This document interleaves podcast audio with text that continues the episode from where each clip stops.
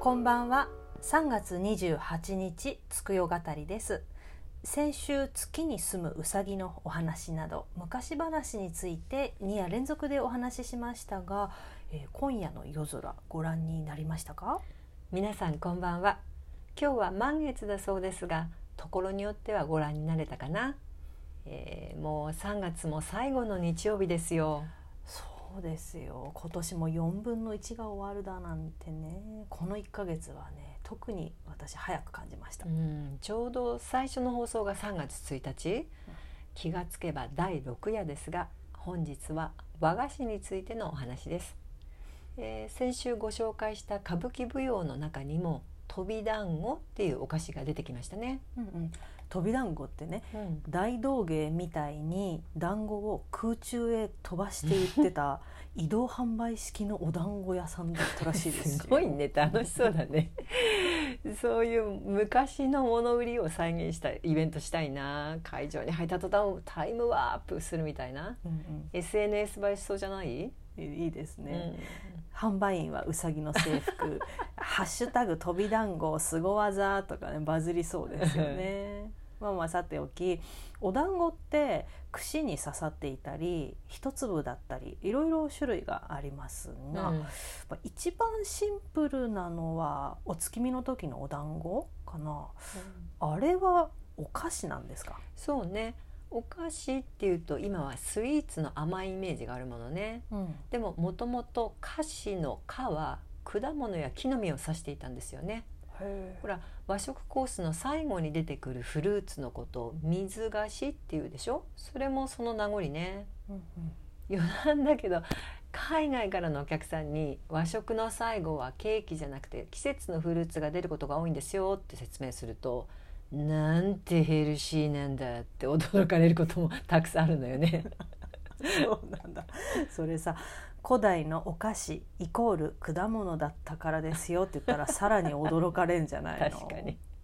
じゃあここで問題です。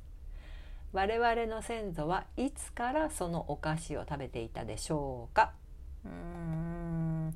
元が果物とか木の実の意味なんだから。あもしかして縄文時代いっちゃいます、正解です。うんうんうんこの時代は穀物を主食肉や魚がタンパク源そして果物や木の実はあくまで間食として食べていたのね。うん。例えば木いちごとかあけびとか果物そのものも食べていたし栗などの木の実はアクを抜いて団子にしていたらしいですよ。あーまるで今のおやつと同じだ、うん。あじゃあ最初に言った団子もお菓子の一種なんですね。そう団子はお菓子だけど月見団子はおやつじゃなくてお供え物じゃない？それは弥生時代にお米を作り始めたことは大きいんだと思う。丹精に育てたお米をお供えして感謝する。古代だけじゃなくて現代もお米を神聖なものとしてお供えする風習が残ってますもんね。うん、そうですね。あじゃあ嗜好品だけじゃなくてお供え物としての意味も持ったっていうことですね。人間はそのお供え物のお裾分けをいただくっていうことなんでしょうけど、あお正月の鏡餅とか、はい、ひな祭りのひし餅、うん。あれを思い浮かべるとイメージしやすいですね。えー第2夜だったかなひな祭りの話が出たと思うんですが、うん。あれも元は古代中国の厄除け行事だったでしょ、そうね。日本では宮廷行事として取り入れたんだってね。うんでも今では多くの人が手頃におやつとしてお菓子を食べるけれども昔は特別なものだったのよね。奈良時代に甘面っていうツタの液を煮詰めた甘味料が出てくるんだけど非常に高価で誰もが食べられるわけではなかったの。うん。だからやっぱり身近な甘味は果物だったのね。なるほどじゃあそう思うとお菓子って究極の嗜好品なのかもうね、ん、今でも高級なお菓子があるっていうのもまあ納得ですうね、ん。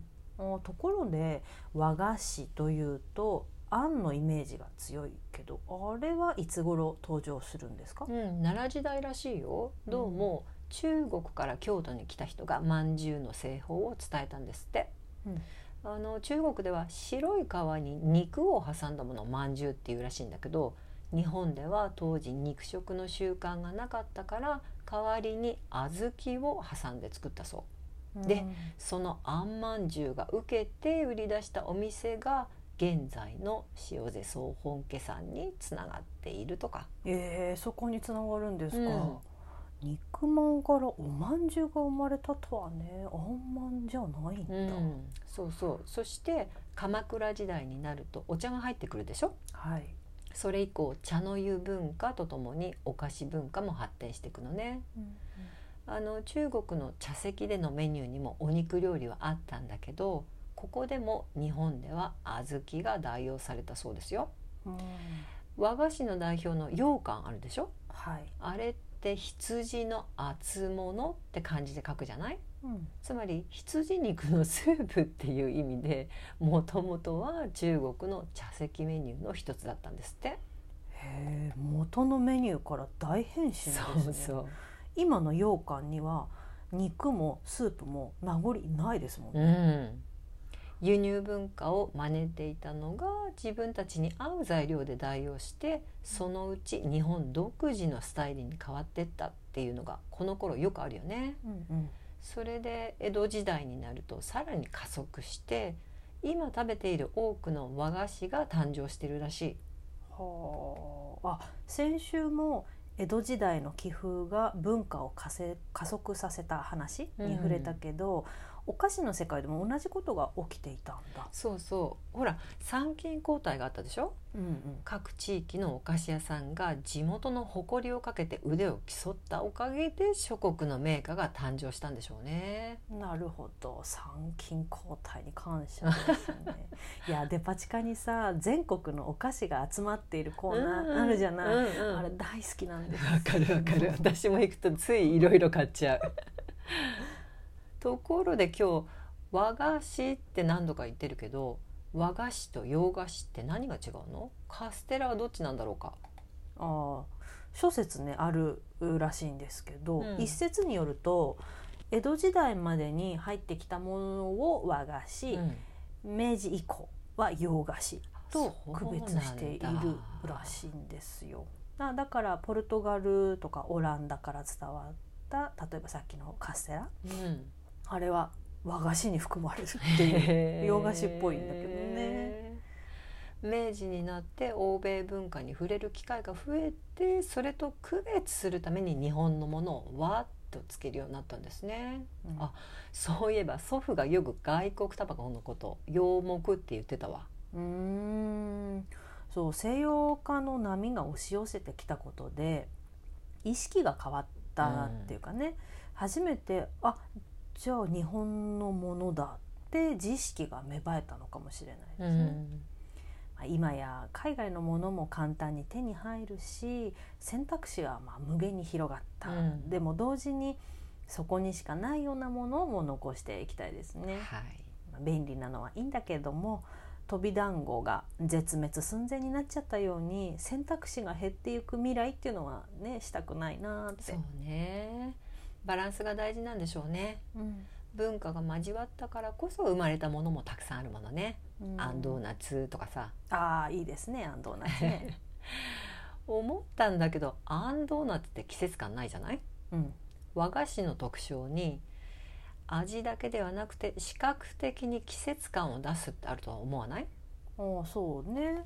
同じ材料を使った練り切りとかでもうん。季節ごとにたくさんこう種類がありますもんね、うん。よくさ季節感を重視する理由は日本には四季があるからと言われるけども、あれちょっと疑問なんですよね。うん。だってさ世界にも四季がある国はいっぱいあるでしょ？うん。日本だけが特別みたいに言われるとなんかモヤモヤしない、それね私も長年の疑問なんですよ。ほうほ確かに外国人と一緒に和食を食べるとこれほど季節感のある料理は他にはないとかって言って感心されるのよね。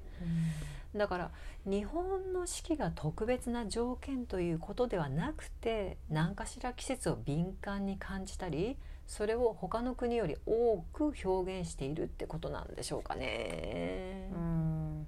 日本には四季があるからではない。何かしら理由があるってことでしょうね。うんちょっとダメだこの壁は今越えられない ちょっとどなたかお詳しい方いらっしゃいましたらぜひ教えてください。そうねぜひお願いしますどんな動物もいろんな感覚で季節を敏感に感じてるっていうことは確かですもんね。うんうん目で楽しんだり気温を感じたり匂いを嗅いだり、うん。全身でその季節を実感してるってことかもね、うんあだからこの時期になるとみんな桜を見に出かけたくなるのか、うんそうですね。次週は桜について取り上げましょうか。はい。リスナーの皆さんの桜のここが好きというところよかったらコメントをお寄せください。えでは今週はこの辺で。さようなら。さようなら